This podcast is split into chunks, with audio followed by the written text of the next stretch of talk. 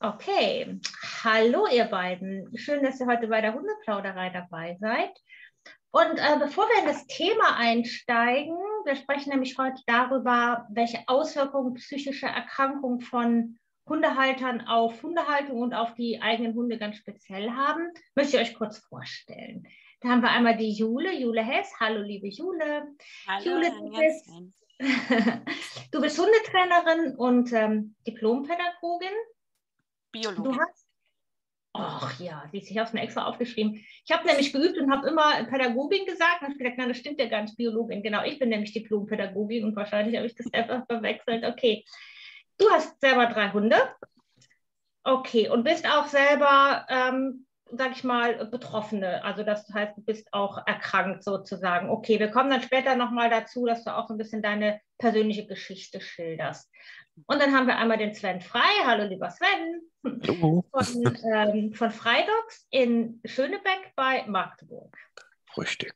Genau. Sven, wie viele Hunde hast du? Das weiß ich gar nicht so genau. Also aktuell nur noch einen.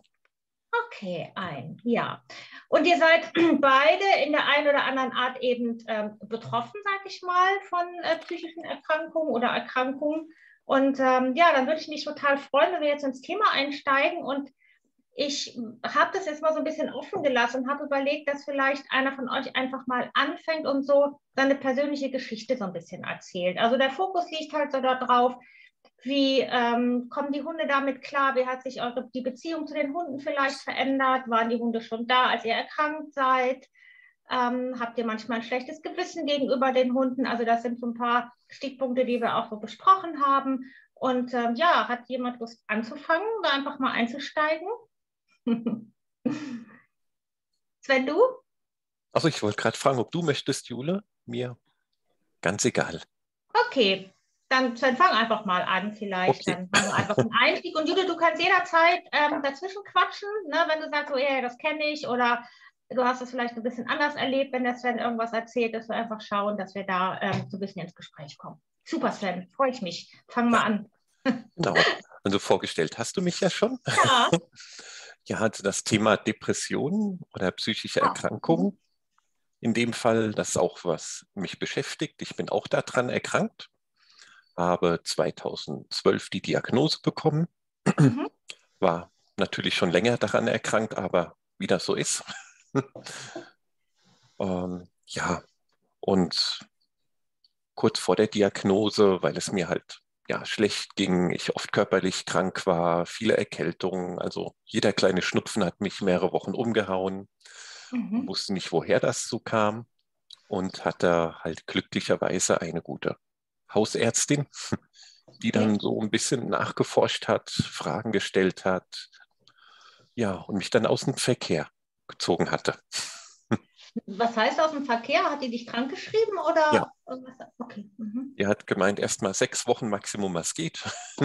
Bleibst du jetzt? Hat mir einen Termin gemacht ähm, bei einer ui, Psychologin, wenn ich mich richtig erinnere. Und Okay. dann ging das alles relativ schnell. Äh, zu diesem Zeitpunkt hatte ich knappe sechs, sieben Wochen schon meine Amy, die irgendwo hier in der Wohnung rumgeistert. Ich glaube, auf dem Sofa gerade liegt, in ihrer Lieblingsecke. Okay. Ähm, Sie wurde halt damals ja geholt, weil meine Ex-Partnerin ähm, der Meinung war, das würde halt helfen. So ein Hund als so Therapie, Unterstützung und dass ich auch ja rausgehe. Man, ich habe mich irgendwie eingeigelt. Also das war so alles am Anfang meiner Erkrankung. Und ja, sie sollte ja, als Stütze da sein. Darf ich mal ganz kurz ähm, nachfragen? War die Amy denn ähm, speziell irgendwie dafür aus, also ich sag mal, hast du die dafür ausgebildet oder war, wurde die also war die aus einem speziellen Wurf, wo man schon wusste, die ähm, kann da vielleicht gut unterstützend wirken oder ähm, wie bist du an die Amy dann gekommen? Äh, nein, also Amy ist nicht extra ausgebildet. Sie ist ein einfacher Vermehrerhund. Mhm. kann man so sagen. Also Ja. vor zehn Jahren, neun Jahren hatte ich definitiv nicht das Wissen wie heute Mhm. und war auch gedanklich und von meiner Art her ganz anders. Also nicht im positiven Training, wie wir das ja machen, sondern ja, der Hund hat so Spuren und wenn er nicht spurt, dann ja, nehme ich Methoden, hm, dass er spurt. Mhm. und ja, wie gesagt, sie war von einem Bauernhof. Sie hat nie was kennengelernt, im Grunde der absolut falsche Hund für so einen Einsatz. Also ja. Also ist auch nicht fair ihr gegenüber gewesen, mhm. sie in eine ja, Rolle zu drängen als Therapiehund oder wie auch immer, wofür sie gar nicht geeignet ist. Mhm. Das heißt auch, ähm, abgesehen jetzt von den Methoden drum und dran, was ich mal ein bisschen ausklammer, ähm, sollte sie Dinge machen, die sie nicht schafft. Also wenn mhm. ich äh, unausgeglichen bin, diese Sprunghaftigkeit, die man, oder auf jeden Fall ich, bei Depressionen ähm, hatte und zum Glück nur noch selten habe. Also morgens scheint die Sonne, ist alles schön und am Mittag eine Wolke am Himmel, beschissenster Tag meines Lebens, okay. würde sagen. Ja. Also vor allem zu Beginn war die Sprunghaftigkeit ganz, ganz schlimm, die auch, wo ich auch mal laut geworden bin und ja auch Ausraster, wenn man das so sagen kann, also mit Brüllen. Mhm. Hm. Kann nicht mehr ändern, was war. Und mhm. da hinten wedelt es lang. genau, das da. ja. Hallo, Und Amy. ja, Amy. Und nee, wenn ich sie jetzt anspreche, bringt sie Spielzeug. Okay. Also das wäre jetzt zum Beispiel etwas gewesen, wo ich sie vor vielen Jahren angeschnauzt hätte mhm. und wirklich in die Ecke. Beweg dich jetzt dahin, halt die Klappe, weil mich sowas aufgeregt hat früher, weil ich mhm. nicht mit mir im Klaren war. Genau, das wäre nämlich gerade so meine Frage gewesen. Hättest du sie quasi mal so ein bisschen angeschnauzt, weil das so quasi diese Trainingsidee war oder war das eben aus deiner, aus dieser persönlichen Situation herauskam, weil man, weil die Geduld vielleicht fehlt mhm. oder die Empathie, also dass man sich nicht so richtig einfühlen konnte in den Hund? Sowohl als auch. Mhm. Auf der einen Seite, ein Hund hat zu spuren, das ist kein Lebewesen, der muss hören. Mhm. Und auf der anderen Seite, ja, weil ich absolut keine Geduld hatte mhm. das heute das mega Gegenteil ist. Es gibt noch so eins, zwei Dinge, aber dann schnaut sich sie nicht an, sondern geh einfach. Mittlerweile habe ich halt für mich die Exit-Taktik, wenn ich merke, puh, irgendwas pumpt, das, das muss mhm. jetzt nicht immer Depression sein im Alltag, irgendeine Situation. Ja. Dann gehe ich an eine bestimmte Stelle hier in der Wohnung, setze mich kurz hin, atme durch und dann ist gut. Aber früher war das echt ähm, diese wahnsinnige Sprunghaftigkeit. Mhm. Okay. Jule, hast du das ähnlich erlebt wie der Sven oder hast du eine andere Krankheitsgeschichte und andere Erfahrungen mit deinen Hunden gemacht?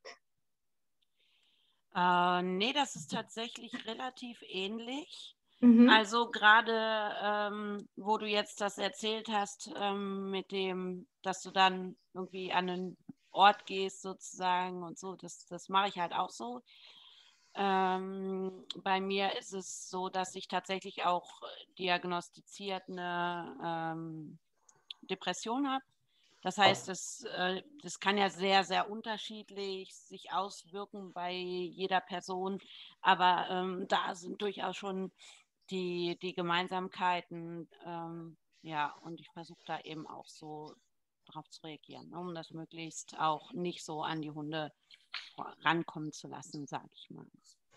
Okay, Juli, wie war das denn bei dir? Ähm, hattest du die Hunde schon vor der, vor, sagt man Ausbruch der Krankheit oder Erkrankung, keine Ahnung, aber ihr wisst, was ich meine. Oder ähm, hast du dir auch die Hunde ähm, quasi so aus einem therapeutischen ähm, Anspruch heraus angeschafft? Nee, tatsächlich weder noch. Mhm. Also ich wurde ja diagnostiziert, sage ich mal, da hatte ich die schon. Ah, mhm. Aber ich gehe, oder zumindest äh, teilweise, ich habe ja jetzt schon ähm, irgendwie auch 16 Jahre Hunde. Und ähm, ich glaube, ehrlich gesagt, dass so die ersten Ansätze schon da waren, als ich Jugendliche war im Endeffekt. Mhm. So, ähm, da habe ich mich da aber so intensiv noch nicht mit befasst und ja, wollte halt Hunde nicht zu einem bestimmten Zweck jetzt in dem Sinne von dem, dass sie mich da unterstützen sollten oder so. Ne? Mhm. Und das kam dann irgendwie so zueinander, sage ich mal. Und jetzt natürlich äh, später dann die weiteren so im Verlauf äh, da wusste ich natürlich schon davon und bin dann auch entsprechend darauf eingegangen, sage ich mal. Okay. Ja. Okay. Was, also was mich mal jetzt so interessieren würde, ist, habt ihr das Gefühl, dass eure Hunde, also leiden ist irgendwie ein doofer, doofer Ausdruck, mir fällt, glaube ich, gerade das richtige Wort nicht dazu ein, ähm, sind eure Hunde da irgendwie besonders involviert, dadurch, dass ihr ähm, diese Erkrankung habt? Also ist das Augen, also euer Augenmerk da nochmal vermehrt auf die Hunde, dass es denen auch besonders gut geht, gerade wenn ihr vielleicht schwierige Phasen habt? Könnt ihr ähm, da auch mit so einer Leichtigkeit rangehen an die Hundehaltung oder ist das für euch eher so ein bisschen so was Schweres, weil ihr denkt so, oh verdammt, hoffentlich verknusen das oder hoffentlich verpacken das meine Hunde gut, wenn es mir mal nicht gut geht? Wie ist das für euch? Ist die Frage irgendwie so formuliert, dass man die verstehen kann? Ich merke gerade, dass in meinem Gehirn so, hm, glaube ich, sich gerade so ein paar Knoten gebildet haben. Also ich weiß nicht, wie es dir geht, Sven, aber ich finde es deutlich, also ich kann schon verstehen. okay, super. Okay. Ja. ja. Nee, ähm, wenn, wenn ich einfach mal. Hau rein. Ja. war ja schon quasi dran. Äh, ich muss leider sagen, es ist schon so. Und mhm. das ist da dann auch ein Stück weit eine Belastung, weil ja, sich, sich wirklich ein Großteil meiner Gedankenwelt auch tatsächlich damit beschäftigt. Kann ich das jetzt verantworten? Bin ich sozusagen, ne, das pusht sich dann so auf, bin ich quasi ein schlechter Mensch, weil ich mich entschieden habe, Hunde zu halten, trotzdem ich weiß, dass ich eben da daran erkrankt bin und äh, wie kann ich jetzt die Hunde möglichst wenig, äh, sag ich mal, davon merken lassen und so weiter. Also das beschäftigt mich schon sehr, sehr viel. Okay. Und Sven, wie ist das bei dir? Ja, im Grunde ja genauso. Okay. Auch mhm. aufgrund dessen, was ich leider schon angerichtet habe bei Amy. Da ist mit dem Brüllen oder auch die ersten ein, zwei Jahre habe ich leider auch zu körperlichen Strafen mhm. ja, geneigt was sie anging, obwohl sie nichts dafür kann. Und natürlich sind auch noch heute, sie wird ja in neun Tagen zehn Jahre alt. Ähm, auch die Gedanken, wie viele Jahre habe ich ihr massiv Unrecht angetan. Also das ist etwas, ich versuche es zwar zu akzeptieren, es ist so, ich kann es nicht mehr ändern. Mhm. Ich kann halt nur in Zukunft es versuchen, besser zu machen, weiterhin wie mhm. auch jetzt letztes und vorletztes Jahr und so die anderen Jahre. Es ging ja immer weiter hoch, mhm. dass, dass sie auch wieder Vertrauen fasst. Aber ich merke halt natürlich ganz deutlich ähm, in bestimmten Situationen, ähm, das hatten wir ja auch mal, als wir das kurze Meeting hatten, angesprochen, wenn ich einfach mal laut bin und so, oh, denk so ein Piep, duckt sie sich direkt weg und ja. musst du nicht zensieren, deswegen dachte ich Piep.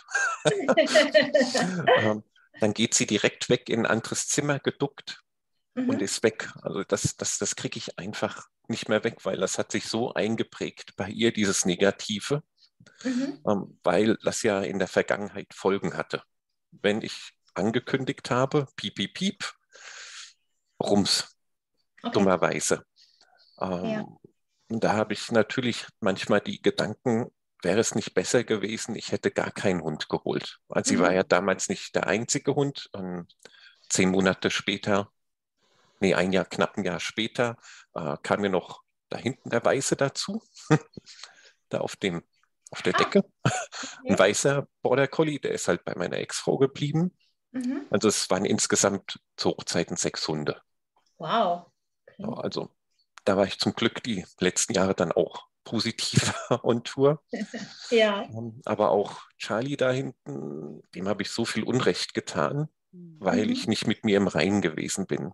Das sind immer Gedanken, die kommen, sodass ich für mich halt auch die Entscheidung getroffen habe, schon vor einer Weile. Es wird nach Amy kein anderer Hund mehr kommen. Krass. Für mich. Weil ich es nicht garantieren kann, dass ich keinen Rückschritt mache. Also auch des schlechten Gewissens. Ich, ich kann es einfach nicht mehr. Amy ist für mich der letzte eigene Hund, den ich haben werde. Ähm, das ist für mich halt eine persönliche Entscheidung, die ich auch, ähm, die Gedanken kamen mir, als Maya jetzt im August verstorben ist, meine Bodenko-Hündin. Wie weiter? Was macht mein Leben? Was macht mein Alltag? macht ein Hund überhaupt noch Sinn?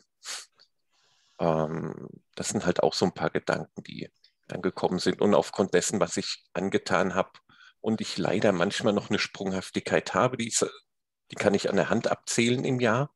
Ähm, da ist auch nichts mit körperlichen Sachen oder so, aber ich merke es manchmal. Und von daher ist für mich halt der Entschluss kein Hund mehr. Ich habe ja meine Hundeschule. da kann ich ein paar Hunde knorkeln. Da müssen die dran glauben. Dann gibt es genug Opfer.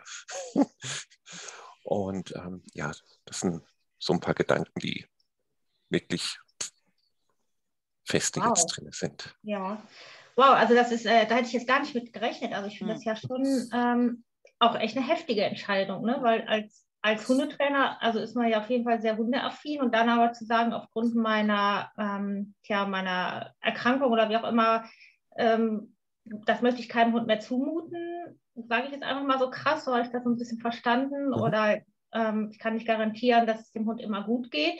Und das können ja andere Menschen auch nicht. Also unabhängig davon, ob man jetzt ähm, eine Diagnose hat oder ob man mhm. ganz oder ob man einfach ein Mensch ist mit, mit äh, Stimmungsschwankungen, finde ich das schon ähm, ja extrem, äh, wie soll ich sagen, fair und sehr tough, dass du diese Entscheidung getroffen hast. Wow. Ja. Ich Wobei so ich jetzt, Mhm. Wobei ich jetzt damit auch keinen abwerten würde. Ne? Also der sagt, ich brauche einfach auch einen Hund in meinem Leben und ähm, dass, ähm, dass man bestimmt ja auch Strategien entwickelt. Da wollte ich dich nämlich nochmal auch zu fragen, Jule, mit deinen drei Hunden. Und du sagst ja, dass du ähm, viel darüber nachdenkst, ob deine Hunde zu sehr leiden oder ob du ihnen gerecht wirst und wie du das vielleicht ausgleichen kannst.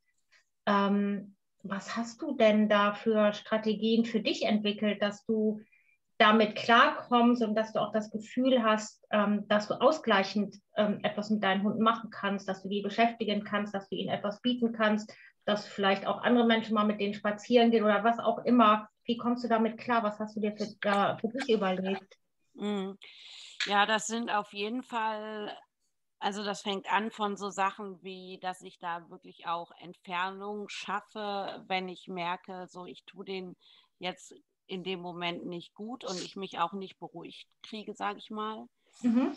Ähm, das geht dann natürlich über das, dass ich sage, okay, wir gehen jetzt bewusst ähm, eine ganz ruhige, langsame Runde irgendwo, wo ich damit rechne, dass ich auch nicht groß jemandem begegne oder so, wo wir dann wirklich für uns sind und ich die Hunde halt ja auch nicht zu sehr behellige, mhm. sondern da dann ja, ihr Ding machen lasse, ne? dass sie sich so in ihre Schnüffelwelt äh, zum Beispiel ähm, gehen, gehen können, ähm, dass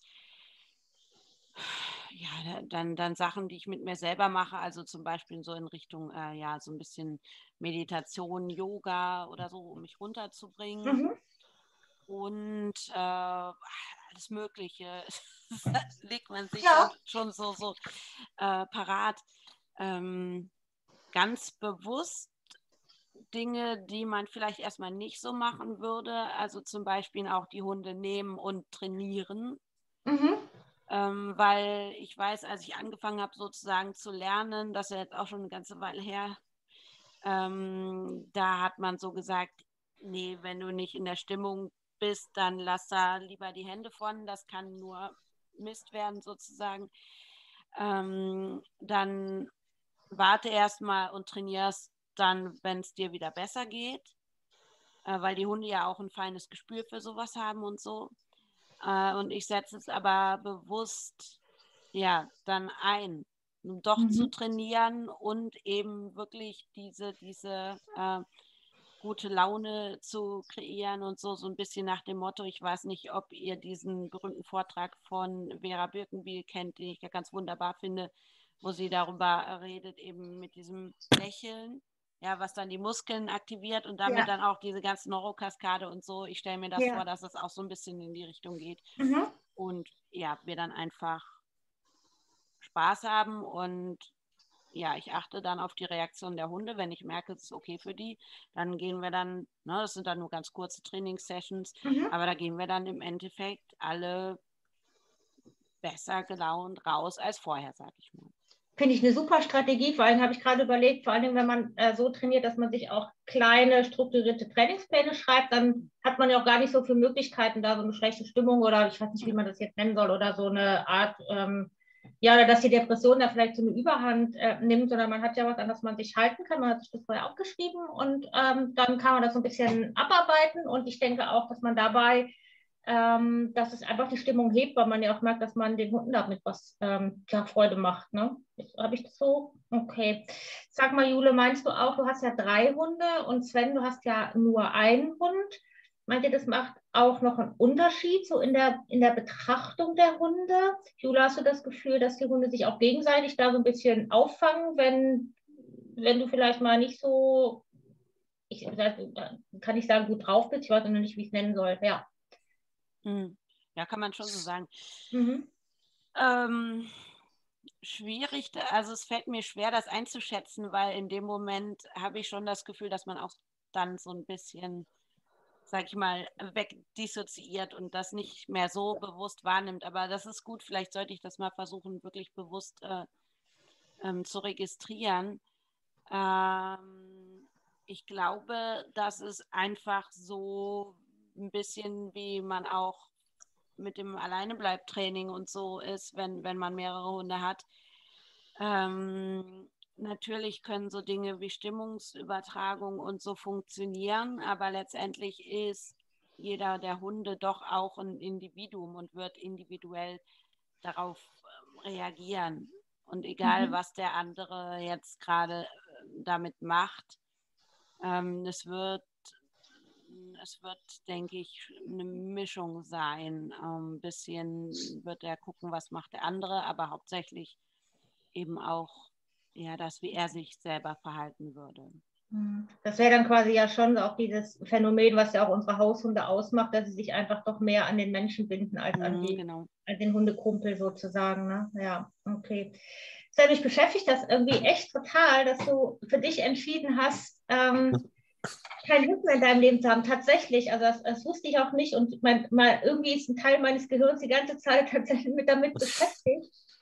Und, ähm, und was ich mir jetzt nochmal so als Frage überlegt, überlegt habe oder was mich auch wirklich selber interessiert ist, wenn man, oder vielleicht auch gerade jetzt Sven, in deinem Fall, möchtest du, möchtest du kein, überhaupt keinen Hund mehr haben oder möchtest du halt keinen Hund mehr haben, weil du Angst hast, dass dass du, dass du ihn wieder so ungerecht, sage ich mal, behandelst.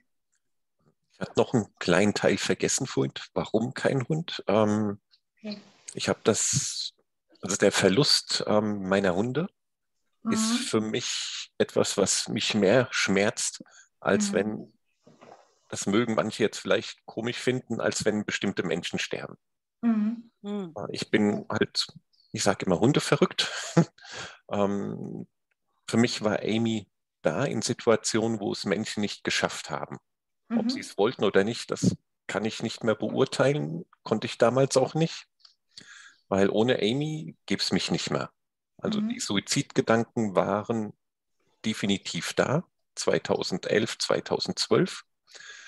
Und ohne ja, die kleinen Dropsaugen des Border Collies mhm weiß ich nicht, welcher Zugführer ich, wem ich da vor dem Zug gesprungen wäre. Also mhm. die waren wirklich dolle da. Und ähm, trotzdem ich sehr unfair und ungerecht zu Amy gewesen bin, ist, hat sie für mich so einen hohen Stellenwert, den bisher auch Menschen nicht erreichen konnten. Aber man muss natürlich differenzieren. Beziehung zu einer Partnerin ist nochmal was ganz anderes als zu einem Hund. Aber sie ist halt da. Sie verurteilt im Grunde auch nicht. Und ähm, ja, der Tod von Maya, da konnte ich mich drauf vorbereiten, auch wenn es ein bisschen schnell ging, als, schneller als geplant. Aber ich habe gemerkt, dass ich war wirklich kurz vor der ja, Kante in ein tiefes mhm. Loch zu fallen. Mhm. Und ich weiß, was passiert, wenn Amy stirbt. Also, mhm. was habe ich, es ist schwer abzuschätzen. Also, ich habe schon meiner Tante versprochen in den USA, was ich mache, wenn das passiert. Okay. Sofort Hundeschule schließen und für vier Wochen rüber. Okay. Weil also, also das ist meine Exit-Strategie. Mhm. Wenn es Amy irgendwann nicht mehr geben wird, weil egal wie mein privates Umfeld ist, ich muss dann wirklich komplett einen Cut machen. Mhm. Und äh, das ist, also, das sind halt Schmerzen, die ich auch mit keinem weiteren Hund haben möchte. Sprich, das sind zwei Dinge. Auf der einen Seite die Erkrankung, die man kriegt sie nicht geheilt. Depressionen sind leider nicht zu heilen. Mhm. Man lernt nur damit umzugehen, wenn man möchte, wenn man auch will und die Kraft hat. Man kriegt Strategien, wie Jule gesagt hat, Meditation, das mache ich auch seit einer Weile. Es hilft definitiv. Und man muss sich halt immer wieder selbst reflektieren. Das ist halt auch etwas, was auch mal nicht so schöne Seiten aufdecken kann.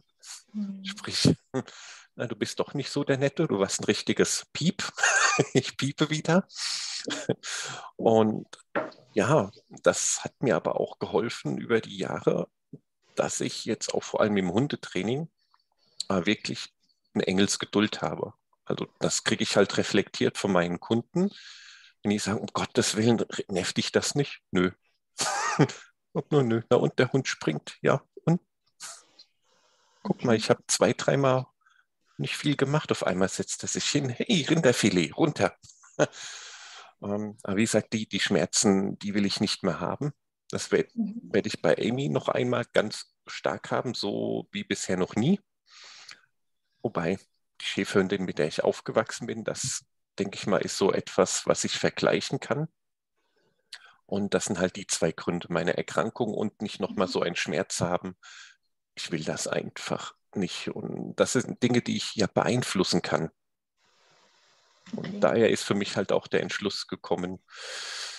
Oh, wow, echt. Ja. Also, boah, ich weiß gerade gar nicht, was ich so sagen soll, weil diesen Schmerz, also ähm, bei mir war das zum Beispiel so, also ich, ich finde es auch, also das ist eigentlich ja gar nicht auszuhalten, das kann man auch gar nicht beschreiben, wenn so ein Hund stirbt. Und bei mir das ist es zum Beispiel so, dass ich aus dem Grund halt tatsächlich immer mehrere Hunde habe, weil ich für die ja dann noch da sein muss. Das muss ja jetzt bei anderen nicht auch so sein oder bei dir ist es dann ja auch nicht so oder der Schmerz überwiegt dann. Aber ähm, ich bin auch tatsächlich ohne meine Hunde irgendwie nichts. Also die Hunde sind auch so meine, ähm, ja, meine absolute Stütze, meine, meine Familie. Und ich, zum Beispiel bei mir ist es so, dass ich habe jetzt aktuell nur einen Hund und ich manchmal, das wäre auch nochmal so was, was ich euch fragen wollte, dass ich manchmal so ein bisschen schlechtes Gewissen habe, dass ich so denke, ja, so gerade auch als Single, die Hunde oder der Hund, der, der kriegt ja alles ab, sozusagen. Also ich bin jetzt oh, nicht, ja. äh, habe jetzt nicht das Gefühl, dass ich irgendwie unfair bin oder so, aber natürlich auch, ähm, also ich habe jetzt keine diagnostizierte Depression, aber natürlich auch mich überfallen mal so irgendwie so schwermütige Stimmung oder wie man immer es auch nennen soll. Und auch für mich sind Tage manchmal sehr grau und ich bin auch ein bisschen sprunghaft. Ah, und dann denke ich immer so, wow, so wie, wie macht mein Hund das? Also der spiegelt, also Hunde spiegeln einen ja auch so, so sehr. Und ähm, da habe ich zum Beispiel oft ein schlechtes Gewissen, dass ich ähm, mir überlege, wie, wie emotional abhängig die Hunde von uns sind und mhm. mit welchen Strategien könnte man das schaffen, ähm, die so ein bisschen stärker zu machen, ein bisschen unabhängiger zu machen. Darauf zieht nämlich auch, weißt du, Julia, die Frage mit den drei Hunden ab. Das beschäftigt mich wirklich ganz extrem. Geht euch das auch so? Habt ihr auch so diese, äh, ja, das ist ja dann schon ein bisschen auch so ein schlechtes Gewissen den Hunden gegenüber. Ne? Oh, jetzt sagt keiner was. So, Jule, magst du? Ich, ich, bin äh, gerade so ein bisschen was zurecht am liegen, weil es ist wirklich schwierig, weil so die ideale Antwort habe ich da einfach auch für mich mhm. noch nicht drauf gefunden. Wie gesagt, ich versuche es halt bestmöglich ähm, fernzuhalten, aber ja, letztendlich ist es so ein, so ein zweischneidiges Ding. Ich ich glaube, es ist vielen tatsächlich auch bewusst, was da passiert und die selbst Hunde haben und auch erkrankt sind. Ähm, und ja, man weiß genau, ja, irgendwie, man, man braucht schon die Hunde auch. Ja, es ist tatsächlich so ein, so ein richtiges Brauchen wirklich. Und mhm. allein da fängt es ja irgendwie schon an, unfair zu werden. Mhm. Und ähm, ich habe aber auch den extremen Anspruch, dass die Hunde trotzdem, ja, sage ich mal, möglichst artgerecht und, und, und so gehalten werden sollen, ohne dass für sie da jetzt äh, größeres Leid entsteht. Mhm. das ist so eine ständige Zwickmühle, in der man sich befindet, die, äh, da hattest du ja auch am Anfang mal angesprochen, eigentlich auch dafür sorgt, ja, äh, dass man einerseits die Hunde als äh, Ressource hat, also das ist für mich tatsächlich auch so die größte Ressource mhm. überhaupt, aber auch eine sehr, sehr äh, große Stressquelle selber in diesem Sinne, vielleicht extremer als ja bei Menschen, die die einfach entweder damit nichts zu tun haben oder die sich da nicht so diese Gedanken drum machen einfach. Mhm. Ja, Okay. Ja, also das ist, das ist auch was, was mich wirklich ähm, extrem beschäftigt. Also wie kann man, wie kann man die Hunde da irgendwie stärken? Also dass sie mehr so auch bei sich sind. Ich glaube, es gibt da auch Hundecharakteren, die können sich ganz gut abgrenzen oder zumindest sieht es immer so aus. Die legen sich dann hin und chillen, wenn man vielleicht, wenn es einem selber nicht so gut geht. Aber also mein Hund zum Beispiel spiegelt das sofort. Der, der wird dann, der sieht dann so aus, wie ich mich fühle. Hm. Obwohl ich gefühlt gleich bin zu ihm. Ne? Aber das ist halt, das merkt er halt sofort und zack, habe ich ein schlechtes Gewissen. ja, genau. Ich habe den Faden verloren. Ich muss mal gerade eine 8 im Gehirn machen. Aber vielleicht kann ich da ähm, dann in der Zwischenzeit kurz noch was sagen, Super. weil es ja da schon, wenn man sich bewusst ist, dass man was hat und sich trotzdem dafür entscheidet, einen Hund zu haben, kann man an dem Punkt ja schon ansetzen. Also ich habe ganz bewusst äh, bei der Auswahl auch hm, darauf geachtet und da sollte man auch mit, wo auch immer man den Hund herbekommt, ob das jetzt vom Züchter oder Tierschutz ist oder so, ehrlich sein mit dieser Person und äh, das beschreiben, ähm, damit dann eben auch der passende Hund äh, ja dazu ausgesucht werden kann, sage ich mal. Ne? Super, Jule, weil das macht die acht gerade wieder äh, vollkommen in meinem Gehirn. Das war nämlich genau das, was ich auch noch im Kopf hatte. Und zwar ist bei mir noch so ein bisschen so die Überlegung aufgekommen, ob es auch Trainer gibt oder Therapeuten, keine Ahnung, die sich auch auf sowas spezialisiert haben. Das heißt, die auch sowohl dem Hundehalter, aber eben auch den Hunden Strategien an die, an die Hand oder an die Pfote geben oder auch gemeinsames Tra Trainingsideen haben, wie man ähm, beide Seiten so ein bisschen stärken kann. Also dass der, der Mensch nicht, nicht so oft ein schlechtes Gewissen hat, weil er vielleicht denkt, er überfordert seinen Hund und den Hund eben auch ähm, über weiß ich nicht, Trainingsideen, über Entspannungsmechanismen ähm, dazu bringen kann, sich ein bisschen besser abzugrenzen. Kennt ihr da jemand oder habt ihr sowas schon mal in Anspruch genommen? Gibt es sowas überhaupt? Oder seid ihr selber vielleicht auch auf, ähm, ja, darauf so ein bisschen spezialisiert, anderen betroffenen Hundehaltern da so unter die Arme zu greifen oder die zu begleiten? Wie fange ich an?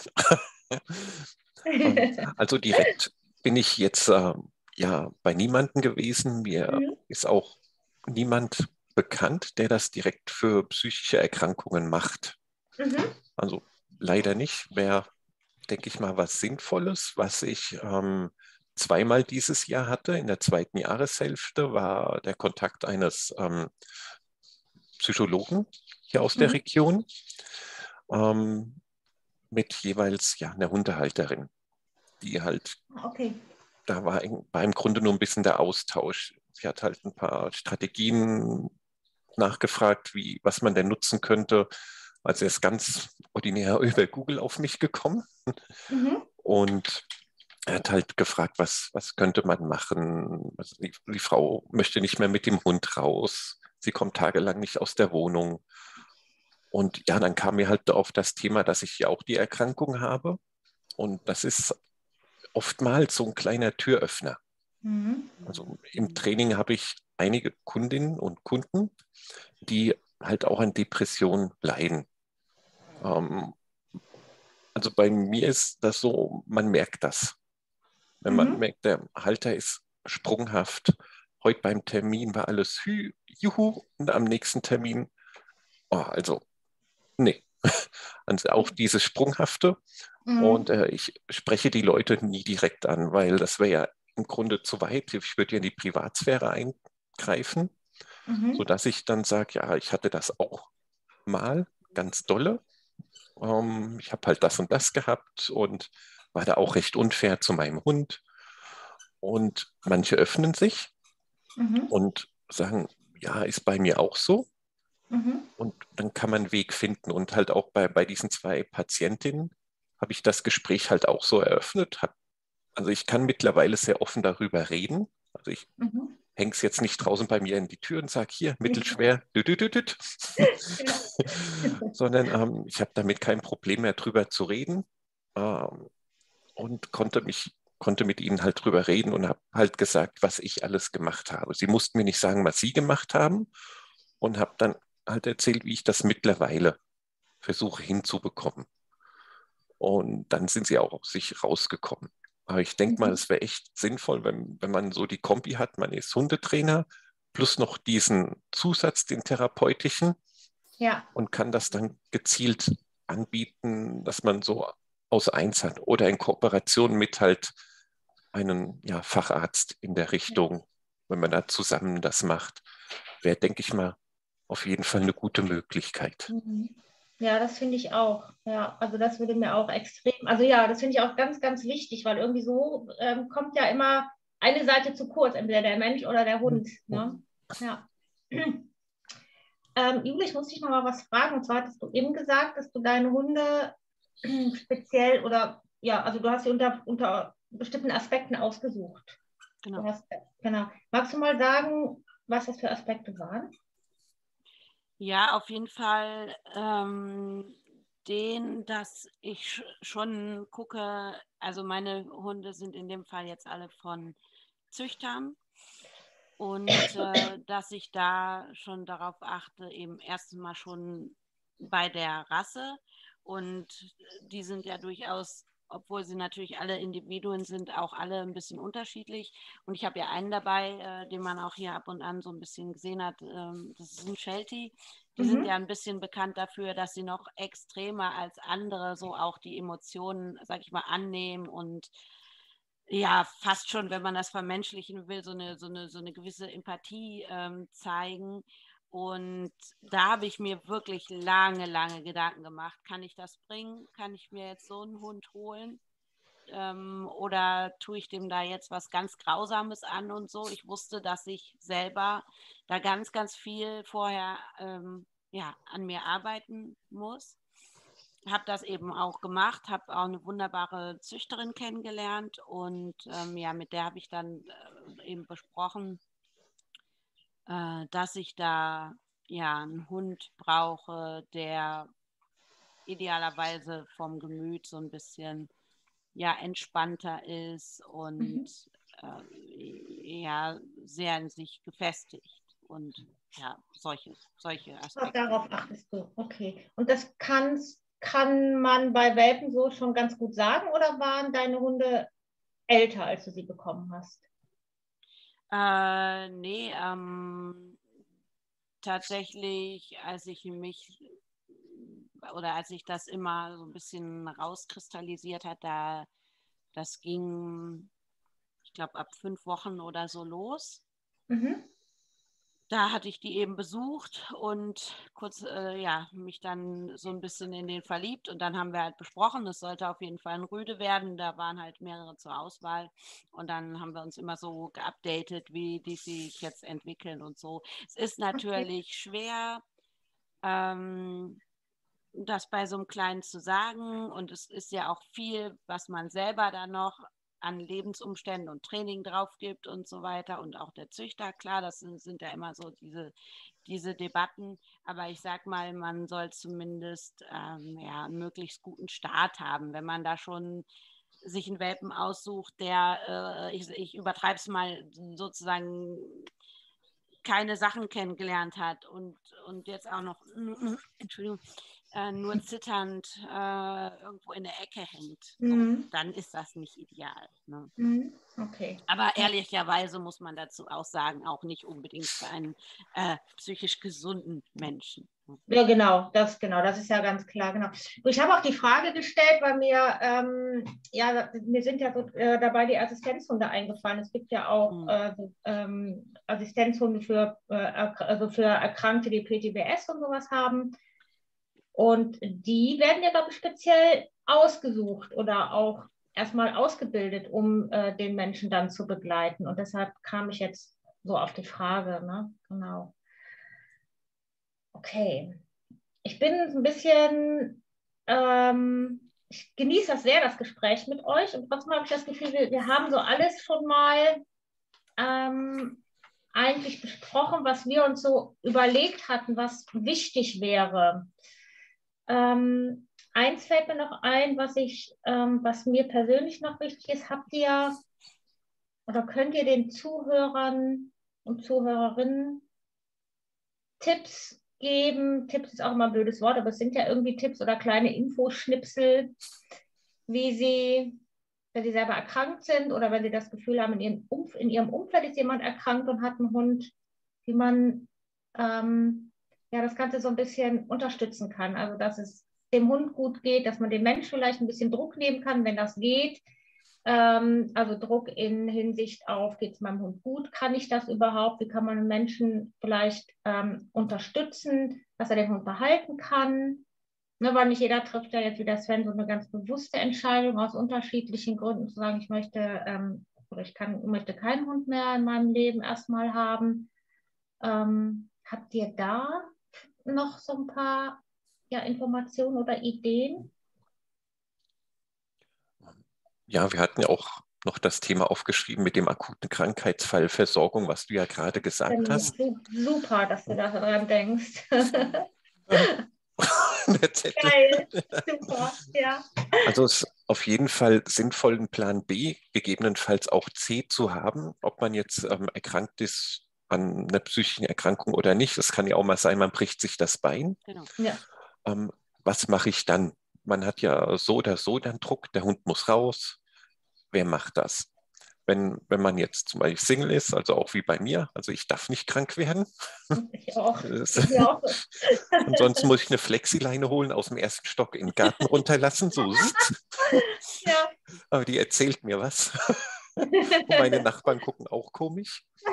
Nein, also es ist auf jeden Fall wichtig, einen Plan B zu haben. Ähm, wenn man in einer Partnerschaft ist, zieht der oder die Partner, Partnerin dann mit oder nicht?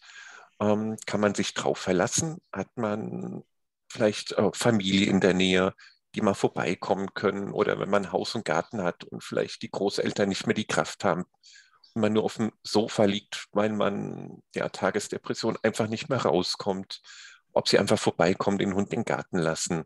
Mhm. Das ist auf jeden Fall ähm, wichtig, Plan B, dass, dass man da wirklich auch mit den Leuten klar und offen spricht. Okay. Ähm, mit Familien, Bekannten, Freunden oder vielleicht ja Hundefreunde, die man so getroffen hat.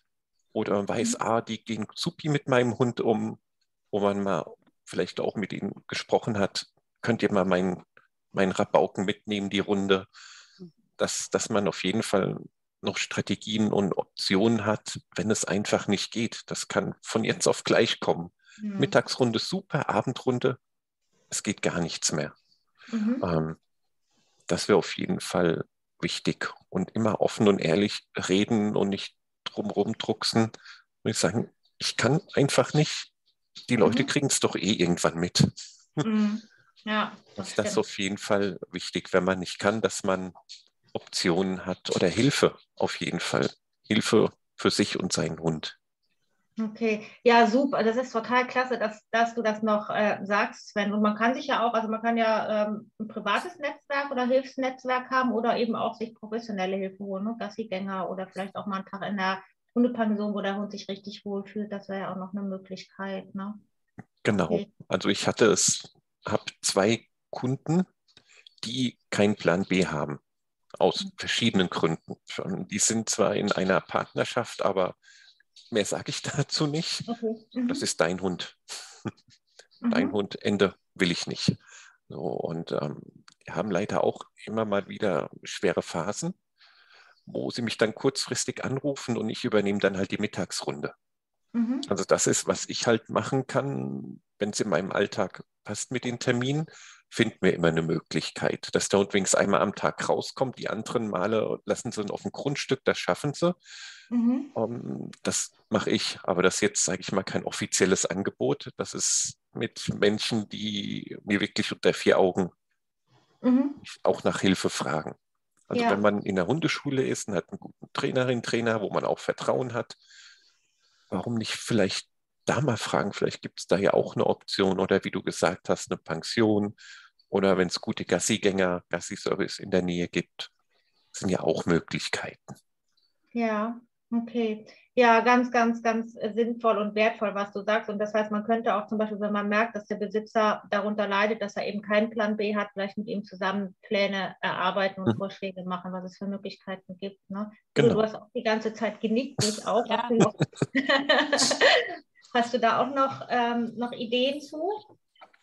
Äh, ja, ich denke schon. Also es ist auf jeden Fall, deswegen bin ich auch so fleißig am Nicken ein Thema, was sehr beschäftigt und äh, was ich auch sehr gut eben von mir selber kenne. Und man muss, muss ja bedenken letztlich, dass, also wir berichten ja so ein bisschen aus dem Blickwinkel, ich sage mal, von jetzt Depressionen.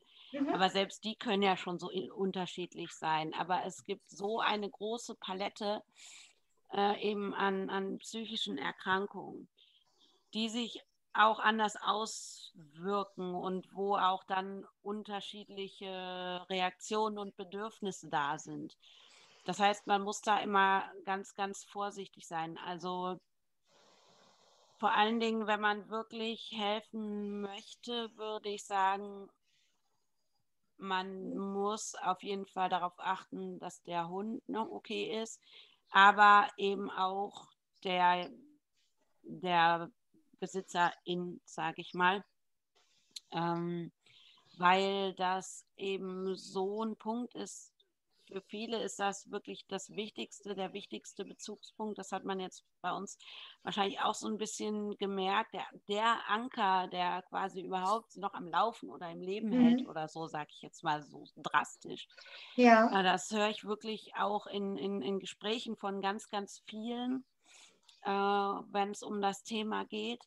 Und ja, da müssen so ein bisschen die Bedürfnisse über eingebracht werden. Und da eben finde ich das tatsächlich sinnvoll, auch Hilfe, ernst gemeinte Hilfe anbieten, aber eben die Leute auch dann selber ja entscheiden lassen und sie nicht sozusagen damit überfahren, ne? mhm. solange das eben, ja, ich sag mal, solange das nicht tierschutzrelevant wird. Ne? Ja, das finde ich gut, dass du das sagst, weil ähm, es ja oft so ist, dass Außenstehende ja auch immer alles besser wissen. Mhm. Und dann sagen, ja, aber guck mal, ne, dein Hund, ähm, der möchte jetzt vielleicht mal drei Stunden eine richtig schöne Wanderung machen und wenn du das nicht schaffst, dann nehme ich den mit. Aber das ist vielleicht ähm, für den Besitzer natürlich nochmal eins on top ist darauf, dass man den Hund gerade nicht gut versorgen kann und vielleicht für den Hund auch gar nicht so schön ist, weil er vielleicht auch gar nicht so lange von seinem Besitzer weggehen will ähm, sollte ja, man, das finde ja. ich auch gut, dass du das sagst, dass man das auch als Mensch, der vielleicht gerne helfen möchte oder Optionen aufzeigen möchte, wo man Hilfe bekommen kann, dass man das auch nicht vergisst. Dass man da, ja. Nee. Alright. Warst du? Ich war fertig. Sorry. äh, nee, genau das äh, ging gerade rum, weil das auch so, so wichtig ist. Auch die vielleicht ähm, die Dinge erstmal mit demjenigen unter vier Augen klären und auch hinterfragen und so. Weil es so viele Dinge gibt, die echt böse ausgehen können. Zum Beispiel, wenn es alleine um so Dinge geht wie, wie sieht der Hund aus? Ja, mhm. ich habe oft die, die Thematik, ähm, dass, also ich bin ja jetzt äh, praktisch bei äh, insgesamt Hund Nummer vier. Ähm, angekommen und die sind alle sehr, sehr unterschiedlich. Der erste, der mir leider verstorben ist und der neueste, die habe ich, sage ich mal, für mich Idealgewicht, sehen toll aus, sind auch Showhunde, pipapo. Also Sport machen die sowieso alle mit mir zusammen. Und bei den anderen hatte ich eben Probleme. Der eine ähm, immer komisch vom Fell, bis der kastriert werden musste, leider aus medizinischen Gründen, immer um sein Gewicht gekämpft und so. Und auch beim dritten so.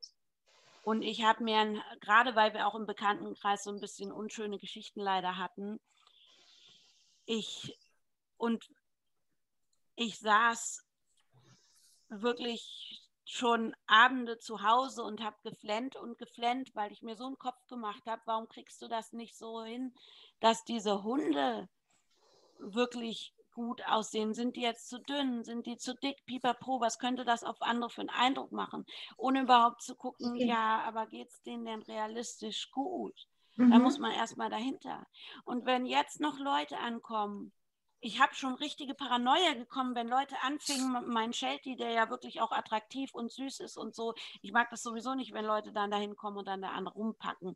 Aber wenn die anfingen, an den rumzutatschen, dann wusste ich genau, da, was kommt da gleich? Oh, ah, okay. ist der so dünn? Ja, und dann die gut gemeinten Tipp, ja, hast du mal das versucht, hast du mal das versucht? Na, natürlich hatte ich diverse Dinge schon versucht, ja. ne, permanent alles tierärztlich abgeklärt und so weiter. Äh, so ist nicht. Ähm, und wenn man da nicht aufpasst, was man sagt, dann kann man so schlimme äh, Sachen an, anrichten mit einem, was mhm. vielleicht gut gemeint ist. Ja, die Leute machen sich ja Sorgen, die meinen das ja gut, wollen vielleicht Tipps geben und so, wie das immer, immer ist. Aber man sticht da eventuell ungewollt in so heftige Nester, die man vielleicht äh, ähm, gar nicht ähm, ja, aufwühlen möchte, die aber für denjenigen dann so ein Fass aufmachen, dass es wirklich ein äh, wochenlang oder ja noch länger beschäftigt. Ne? Wow, da, äh, hm, also da fühle ich mich jetzt echt erwischt, ne? weil ich nämlich so, ehrlich, ich bin nämlich so jemand auch und ich weiß es auch, aber das ist echt gut, dass du das jetzt nochmal so deutlich sagst, ich gebe auch gerade meinen, meinen Kunden oft, glaube ich, ungefragt Ratschläge. Also, und das finde ja. Ähm, können wir uns, glaube ich, alle nicht von frei machen, ehrlicherweise. Nee, aber nee, nee. Es auch, also es ist jetzt auch gar nicht so schlimm, aber ich finde das äh, jetzt gerade für mich total super, dass du das so ausführlich nochmal beschrieben hast. Und das, ähm, das fand ich jetzt so eindrücklich. Ich glaube, das äh, merke ich mir jetzt mal richtig. ähm, also danke, ja, weil das ist wirklich ähm, super. Weil ich weiß ja auch nicht, wie es in dem Kunden aussieht. Also wie der damit umgeht. Ne? Weil eben, ne, weil ein Ratschlag hat ja auch immer die, die andere Seite, nämlich, dass der, der den Ratschlag erteilt, meint, dass der Besitzer vielleicht nicht gut genug ist ne? und nicht gut genug nach Rat guckt und sucht. Ja, ja. Sachen und ich möchte da mit Sicherheit da auch niemanden, der es gut meint, vor den Kopf stoßen oder so. Aber wie gesagt, ich kenne es halt von mir und es ist wirklich, es, man ist wirklich, man ist richtig gehend verzweifelt. Man macht sich so, in dem Fall zum Beispiel mit der Fütterung, schon einen Heiden, einen Heidenkopf drum und dann kommt noch einer, der sagt, sieht aber gar nicht gut aus, ne? Was machst du denn hier so nach dem Motto? Und dann muss man ja noch wirklich heikel, dann muss man ja noch entscheiden, wenn wirklich, wirklich Not am Mann ist, weil das gibt es ja tatsächlich auch, äh, da den Punkt zu finden, rechtzeitig richtig irgendwie zu agieren. Das finde ich wirklich, wirklich schwer. Was meinst du damit? Ja, ob es einen Punkt gibt, wo man jetzt sagt, ich muss jetzt tatsächlich ähm, irgendwie einen, einen, Tierschutz mal rufen oder so. Ach so, okay. Mhm. Ja. Okay, aber das sind ja auch, denke ich, wirklich Ausnahmefälle. Ja. Mhm. Die es aber leider gibt, ja. Ja, ich weiß. Ja, aber stimmt. Ja.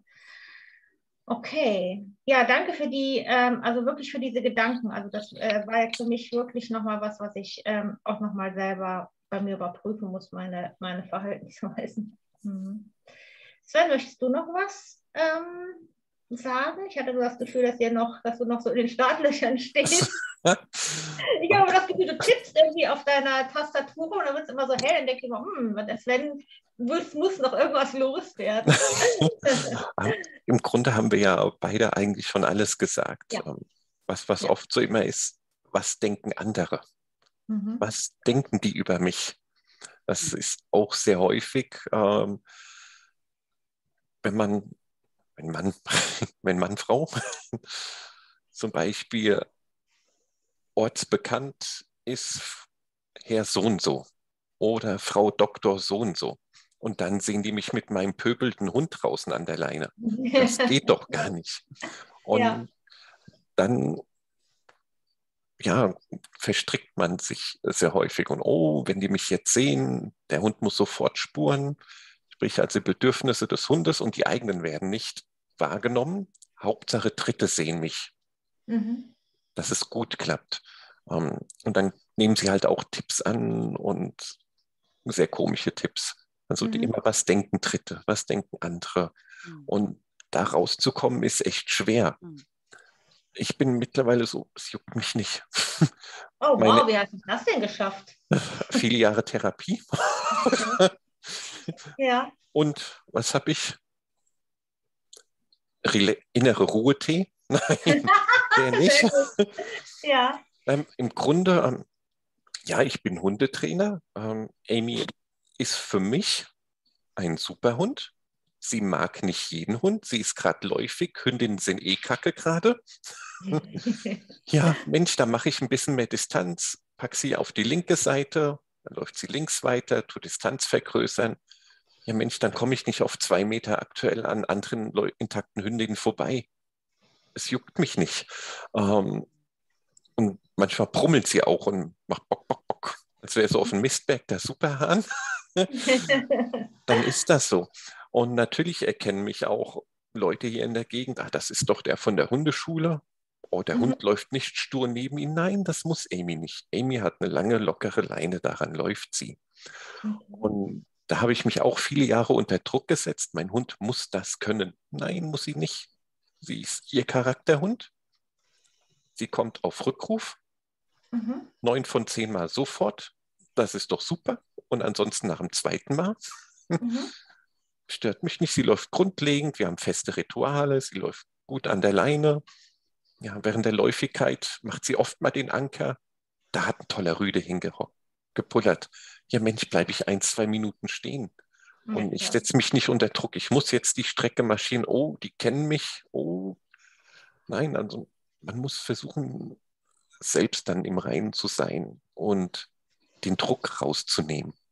Ich ja. gehe ja nicht um den Block. Ich muss jetzt meine Blockrunde, das sage ich auch oft meinen ähm, Kunden, ähm, da geht doch vor euren Hund raus, dass er sich auslastet, dass er auch mal Spaß hat. Ihr geht doch entspannt raus. Nehmt doch mal ein bisschen Druck raus. Und wenn ihr nur eine kleine Runde geht, aber euer Hund eine halbe Stunde schnüffelt, ist doch auch nicht schlimm. Ich muss doch nicht jetzt zwei Stunden auf dem Acker pacen, kann nur mal auch ein bisschen Geschwindigkeit rausnehmen. Ja. Ein bisschen entspannter einfach gehen und schon das ein bisschen ruhiger auch. Und dann kann man vielleicht auch bei sich den Druck rausnehmen.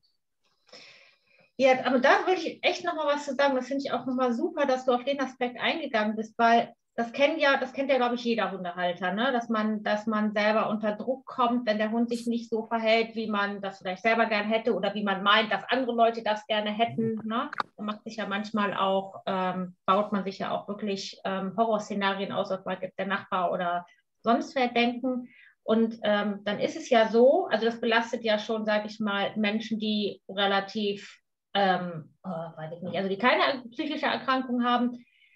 Und dann habe ich gerade gedacht, ja, wie ist das, wenn man einen Hund hat, der eben so ein bisschen verhaltensoriginell ist, der nicht, sich nicht so verhält, wie alle meinen, dass Hunde sich verhalten sollen. Wie ist es denn für, für solche Menschen, die dann ja quasi durchlässig sind, die ja gar nicht irgendwie ähm, ja so, so, so, ein bisschen so eine, so eine Mauer aufbauen können, wie es ist mir jetzt egal, was der andere denkt und das so und da auch vielleicht auch noch mal viel mehr drunter leiden. Da kommen wir dann ja als Trainer so ein bisschen ins Spiel, ne? dass wir versuchen, genau. die, die Hunde zu trainieren, aber, und das wäre dann wieder das, was wir am Anfang gesprochen haben, müsste man eigentlich eben noch jemand haben, der den, der den Menschen dann so coacht, dass er sich nicht eben und so unter Druck fühlt oder ganz viel von deinem Tee trinken, aber mhm. dann muss man irgendwie immer Pinkel draußen, das ist auch doof. Ne? Aber ähm, den Aspekt finde ich wirklich wichtig und dann könnte das ja auch durchaus sein, dass Hundehaltung für, ähm, für erkrankte Menschen gar nicht mehr so hilfreich ist, weil es dann auch so schwierig ist, zum Beispiel mit solchen Hunden rauszugehen, oder? Ja. Ja. ja, definitiv. Also, ja. Ein paar Fälle habe ich. Ein paar Fälle hört mhm. sich jetzt so an, als ein paar Hunde, Mensch-Hund-Teams im Training. Da ist das so. Mhm. Die Hunde ticken aus in Hundebegegnungen ja. aus verschiedensten Gründen. Entweder, hey, ich will hin oder komm mal ran. Dann gibt es äh, mhm. Spaß. Und die Halter können nicht ruhig darauf reagieren. Mhm. Also das ist jedes Mal dann, man traut sich, sie trauen sich nicht mehr raus. Oder der Hund wird ins Auto geschnappt. Also das empfehle ich dann erstmal als Strategie. Wenn es nicht klappt, dann fahrt auch aufs Feld, mhm. wo ihr ja. erstmal Ruhe habt. Dass mhm. überhaupt mal wieder ein bisschen Quality Time mit dem Hund kommt, dass man ein paar schöne Sachen macht. Der Hund kann schnüffeln, Bällchen spielen, ähm, ein paar Leckerlis streuen, schnüffeln. Ja. So. Aber sie sind direkt wieder unter Druck, sobald es aus der. Haustür rausgeht. Und der Hund, also der muss ja nicht mal bellen, man ist schon diesen so, einen, so wahnsinnigen Druck und eine Anspannung, dass ähm, sobald der Hund nochmal also schief guckt, direkt wieder rück und in Panik verfallen. Ja. Ja. Und da ähm, setzen wir als Trainer teilweise an. Also wir wissen ja, das ist ja nicht nur Hundetraining, im Regelfall ist es ja erstmal Menschentraining. Ja. Und der Hund macht ihm meistens einfach gut mit. Und das Timing halt. Aber dann gehört dann Geduld. Also es ist ja so ein Riesenkonstrukt, ja. was man beachten muss. Und ja, da es, muss man halt überlegen, wie weit kann ich das bieten. Ich mhm. sage mal als Hundetrainer, ich bin jetzt kein ausgebildeter ja, Therapeut für Menschen, was ja, so meine Gedankengänge seit, seit zwei Jahren sind, vielleicht doch diesen Schritt noch zu gehen und das mhm. zusätzlich zu machen als Qualifikation. Mhm. Aber dann sind wir wieder bei dem Thema Intimsphäre ein, so als dritter Tipps geben, die auf eine Riesenmauer dann stoßen. Hm. Wer ja. Aber ich finde ich find sowieso eigentlich die Idee gut, dass man als Hundetrainer, also zumindest äh, so wie es so sich jetzt im Moment entwickelt, trainieren wir ja keine Hunde, sondern wir leiten ja die Menschen an. Und ich finde es eigentlich äh, absurd, dass wir äh, keine Ausbildung eigentlich haben. Ich habe auch keine als, als Coach, also dass wir auch Menschen wirklich begleiten können. Eigentlich passt das überhaupt gar nicht mehr zusammen ne? in, unsere, in die Lebenssituation, in denen Hunde mit ihren Menschen leben. Das hat sich einfach so stark verändert. Ne? Ihr Lieben, ich gucke gerade auf die Uhr. Ich könnte echt noch ähm, tatsächlich, ich finde das Thema, das ist, ich finde es so spannend und auch so wichtig, dass, ähm, dass wir darüber sprechen. Aber ich glaube, wir müssen tatsächlich mhm. zum Ende kommen. Das finde ich echt super schade. Deshalb muss ich jetzt mal so ganz abrupt mal so einen Break machen. Juli, ich frage dich aber trotzdem nochmal, ob du noch ähm, auch noch was dazu zu diesem Thema, was wir eben aufgegriffen haben oder was der Sven so toll erklärt hat, ob du auch dazu noch was ähm, sagen möchtest, weil ich möchte dich jetzt auf keinen Fall irgendwie abwürgen. Ich hatte nämlich das Gefühl, dass du noch ähm, auch noch da. Nee, ich habe das nur fleißig verfolgt und äh, zustimmend okay. äh, genickt, aber ich hätte trotzdem vielleicht noch so ein, ja, weiß ich nicht, so ein bisschen so ein Anliegen, weil es, wie, wie du schon sagst, so ein super wichtiges äh, Thema ist, mhm. ähm, finde ich es äh, nochmal für alle, die das jetzt vielleicht auch sehen und entweder damit zu tun haben oder selber betroffen sind, eben, dass das nochmal klar und deutlich gesagt wird, äh, dass Hundehaltung mit einer psychischen Erkrankung in Kombination selbstverständlich möglich ist mhm. ähm, total gut und wertvoll sein kann, aber eben auch sehr viel, ja, ich würde auf jeden Fall da eine, eine äh, gute Vorbereitung ähm, und sich Gedanken drum machen empfehlen, wenn man sich erst noch einen Hund holen möchte. Äh, und was man nicht unterschätzen darf, wirklich, da sollte sich eben jeder drüber klar sein, ist tatsächlich, äh, es war bei Svenja ein Thema, es war bei mir dieses Jahr auch ein großes Thema.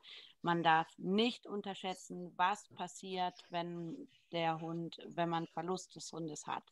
Weil mhm. das kann, das, das, das trifft, ich sag mal, normal ja normale Menschen in der Hinsicht da schon extrem und das kann da nochmal wirklich extremer sein und ähm, nach hinten losgehen. Das heißt, das muss man wirklich, muss man sich im Klaren sein und sich äh, bewusst da eben für entscheiden und dann, ja, kann man aber die Zeit, die man eben mit dem Hund hat, wirklich auch äh, sehr ja, sehr ähm, positiv für beide gestalten. Mhm. Jule, das war das super geile Schlusswort ever. Ich danke dir dafür. Ähm, auch da könnten wir jetzt noch ganz viel drumherum erzählen und Infos geben, aber ich finde, ähm, wir sollten es jetzt dabei belassen. Das war, das war wirklich ein schönes Schlusswort. Und ähm, ich danke euch ganz, ganz doll, dass ihr da wart. Huki, du bist auf einmal so unscharf. Ja, ich bin leider unscharf. Ich, äh, das ist aber gut, fokussiert, aber irgendwie. Macht ja nichts. Wir sind ja jetzt glücklicherweise dann auch fertig. Wir wissen ja, wie du aussiehst. Kein Problem. oh Gott, ihr wisst jetzt, wie ich aussehe. Wir wissen alle, wie du aussiehst, genau. Hm. Wenn ihr möchtet, kann ich auch sehr gerne ähm, eure Hundeschulen, äh, oder Sven, du hast ja eine Hundeschule, das kann ich gerne verlinken, wenn du das möchtest. Und Jule, wenn du noch irgendwas verlinkt haben möchtest von dir, kann ich das in der Videobeschreibung auch machen, aber das kann, könnt ihr mir dann ja auch noch schicken später und dann mache ich die Beschreibung fertig. Okay, also ich werde jetzt erstmal die Aufzeichnung beenden und ich danke euch ganz, ganz, ganz doll, dass ihr so offen und ehrlich darüber gesprochen habt, über eure Lebensumstände. Und ähm, ich glaube, dass das einen mega, mega Mehrwert für alle ähm, Zuhörer und Zuhörerinnen ähm, bringt. Okay, ich mache mal die Aufzeichnung aus. So.